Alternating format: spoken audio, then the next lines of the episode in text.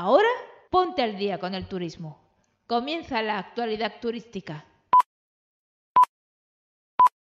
Hola, hola, aquí estoy y he vuelto dispuesta a ponerte al día con el sector del turismo.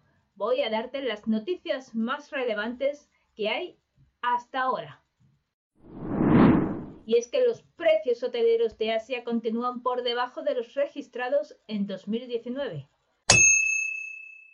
Según datos de la compañía tecnológica de viajes Digitrips, Asia es la única región del mundo donde los principales destinos turísticos siguen ofreciendo precios por debajo de los niveles registrados en el año 2019.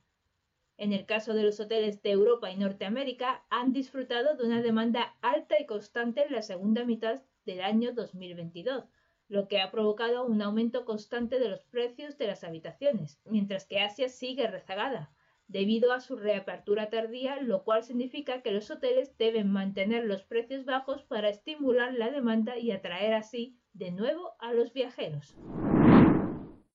El aeropuerto de Bruselas ha inaugurado el primer duty free 100% automatizado y sin personas. Las compañías Lagardère Travel Retail Belgium y Atos se unieron para desarrollar un punto de venta duty free totalmente automatizado llamado Quick and Easy. Su funcionamiento consiste en acceder al punto de venta escaneando la tarjeta de embarque para que así los pasajeros puedan seleccionar libremente sus artículos favoritos, los cuales se agrupan en una cesta virtual en el momento en que pasan por el terminal de pago.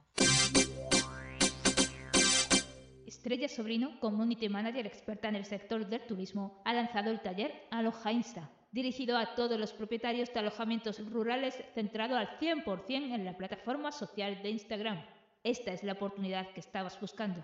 Podrás gestionar el perfil de tu alojamiento rural con estrategias sin estrés y sin agobios.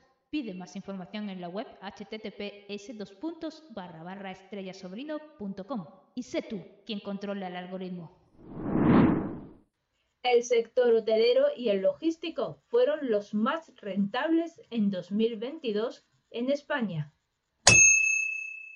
Los segmentos hotelero y logístico han sido los dos sectores inmobiliarios que mayores rentabilidades ofrecieron el pasado año 2022 en España, según los datos ofrecidos por la guía de inversión en Socimis y Sigis 2023 realizada por Prime Yield.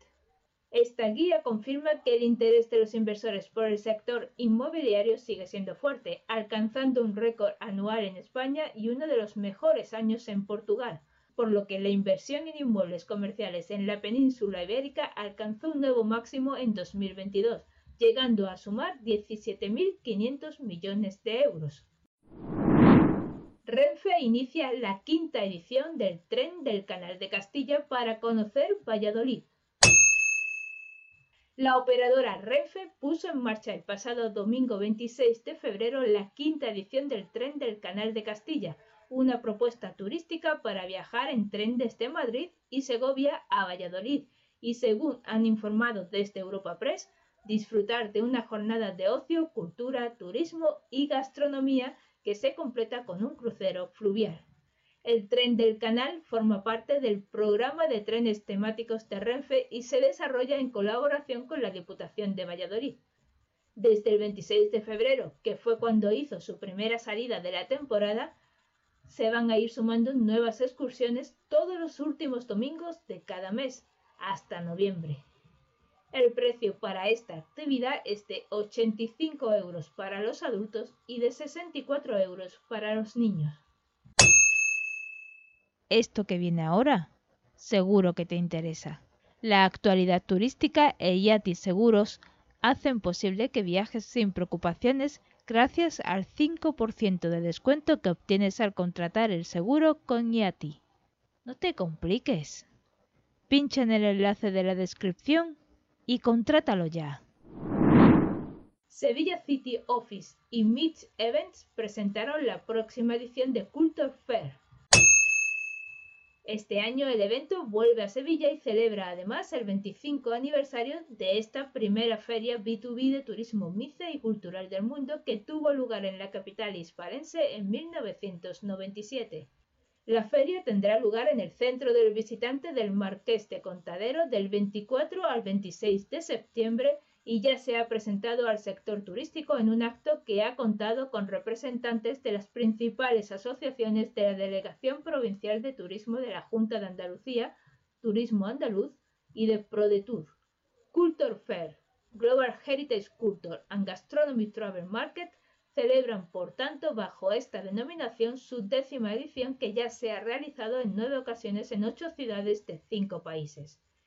La última edición, que fue en Madrid, contó con 125 participantes de 23 países y se llevaron a cabo alrededor de 2.000 citas de negocio con un impacto económico estimado a medio y largo plazo de más de 200 millones de euros. Irio unirá desde el 31 de marzo la Costa del Sol con el centro de la península. Irio, que a partir del 31 de marzo inicia su aventura en Málaga, ha hecho pública su estrategia. El plan contará con cuatro circulaciones diarias, cifra que se multiplicará por dos en las primeras semanas de junio y llegarán hasta 10 durante el verano. Una de las particularidades de la oferta de Irio es que cuenta con una flota de vehículos completamente nueva, fabricados con un 95% de materiales reciclables, con un suministro 100% renovable y según los datos de la empresa, permite que dejen de emitirse 835.000 toneladas de CO2 al año.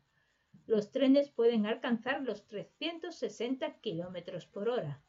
Tal y como se puede comprobar en la web de este operador ferroviario, se oferta la posibilidad de comprar el billete de ida y de vuelta por hasta 36 euros. Estás escuchando la actualidad turística. En marzo continuará la huelga en las torres de control privatizadas. Los sindicatos, ante la falta de avances en la negociación con la Asociación Empresarial AP, han decidido continuar con la huelga de controladores aéreos durante el mes de marzo.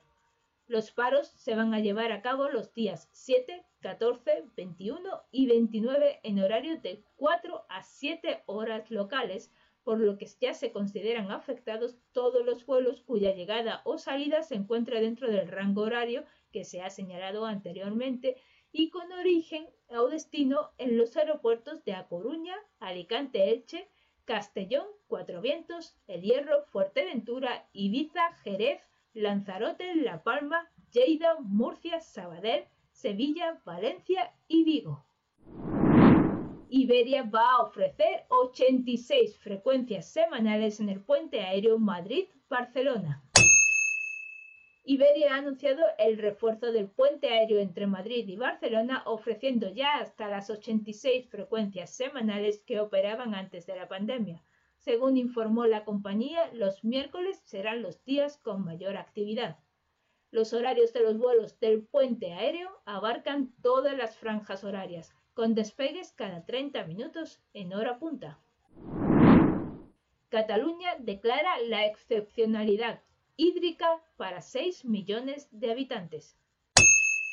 La consellera de Acción Climática Teresa Jordá ha anunciado que Cataluña ha entrado en la fase de excepcionalidad hídrica en el sistema de Ter Llobregat y el acuífero fluvial Muga. Esto supone la ampliación de los límites en el uso agrícola e industrial del agua en 224 municipios que cuentan con unos 6 millones de habitantes, pero esto no implica restricciones en el agua de boca. En la rueda de prensa, Jorda ha defendido que el gobierno actúa de forma contundente y planificada para hacer frente a una sequía que suma ya 29 meses. Sin duda es la más grave en Cataluña hasta hoy. La alerta por sequía se sitúa en el nivel 4 sobre 5, el cual se decreta cuando los embalses de las cuencas internas están en torno al 25%, y actualmente están al 28%. A partir de 2024 no será necesario sacar líquidos y portátiles en los controles aeroportuarios españoles. Según confirmó el gestor aeroportuario a Europa Press, se va a realizar una importante inversión en tecnología que va a permitir que a partir del año 2024 los pasajeros que transiten por los aeropuertos españoles no tengan que sacar líquidos ni dispositivos electrónicos del equipaje en los controles. AENA tiene previsto implantar nuevos escáneres con rayos X en 3D que pueden inspeccionar los equipajes sin abrirlos. Madrid, Barajas y Barcelona el Prat serán los pioneros en implantar este sistema el próximo año.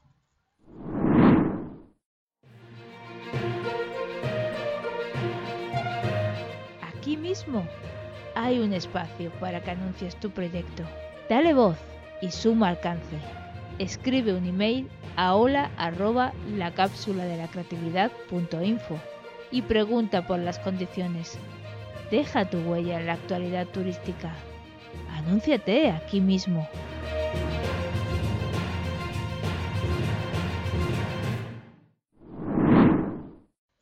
El turismo rural amplía sus fronteras y llega hasta 10.000 habitantes.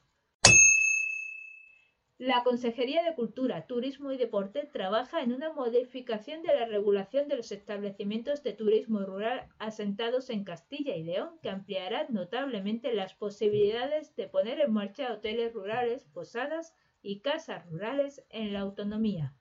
De esta manera, si prospera la modificación del decreto 75-2013 de 28 de noviembre, estos establecimientos podrán comenzar a operar en municipios de hasta 10.000 habitantes, mientras que hasta ahora el límite existente era solo de 3.000.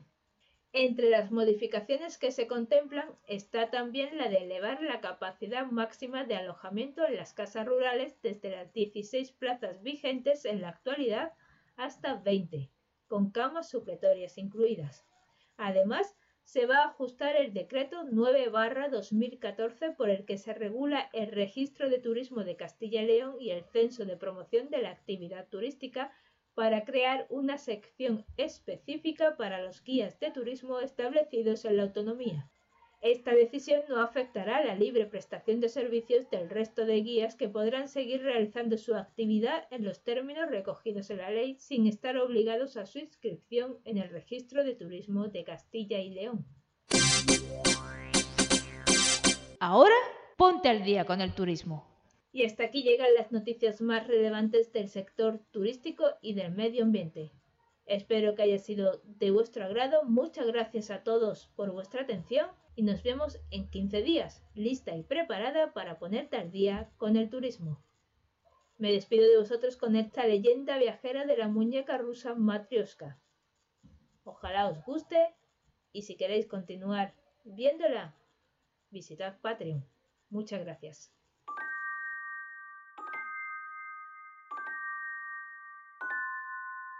Eres una vez un viejo carpintero ruso llamado Sergei el viejo Sergei fabricaba preciosos objetos de maderas, silbatos, juguetes, instrumentos musicales. Para ello, todas las semanas salía a buscar buena madera al bosque para su trabajo. Aquella noche había nevado mucho, pero con los primeros rayos de sol de la mañana, nuestro amigo salió esperando tener fortuna y encontrar un buen tronco con el que poder trabajar la madera. En la plataforma para creadores Patreon tienes el final de esta historia, ya que cualquier historia se completa cuando el que escucha la valora. Gracias por valorar las historias que cuento.